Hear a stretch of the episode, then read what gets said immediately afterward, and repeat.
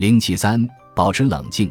每一种强烈的情绪，从根源上来说，就是一种行为的冲动。对冲动加以调节是基本的情绪智力。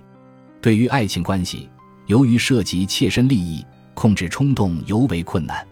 由此引发的反应，触及我们最深层次的需要：被爱和被尊重，害怕被抛弃或者情绪被剥夺。难怪夫妇争执时表现得如同生存受到威胁一样。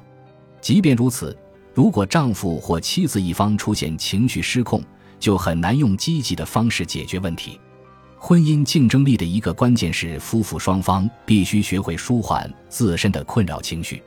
这就意味着掌握从情绪失控引发的情绪泛滥当中迅速复原的能力。在情绪失控时，个体失去了清醒的聆听、思考以及说话的能力，因此保持冷静是非常重要的一步。如果个体无法保持冷静，就无法进一步解决当前的问题。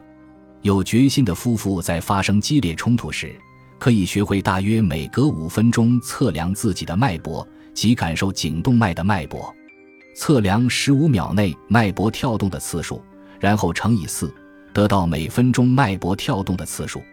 以心平气和时测得的脉搏作为基准，如果每分钟脉搏跳动次数比基准多了十次，这就是情绪泛滥开始的信号。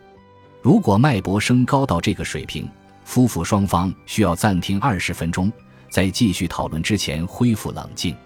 尽管暂停五分钟已经感觉够漫长的了。但实际的生理复原更缓慢。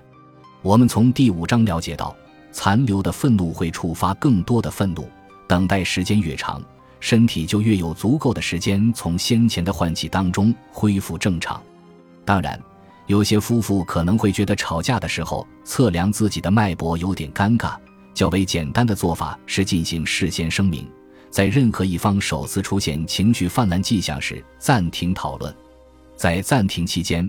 进行放松活动或做有氧运动，有助于从情绪失控中复原，恢复冷静。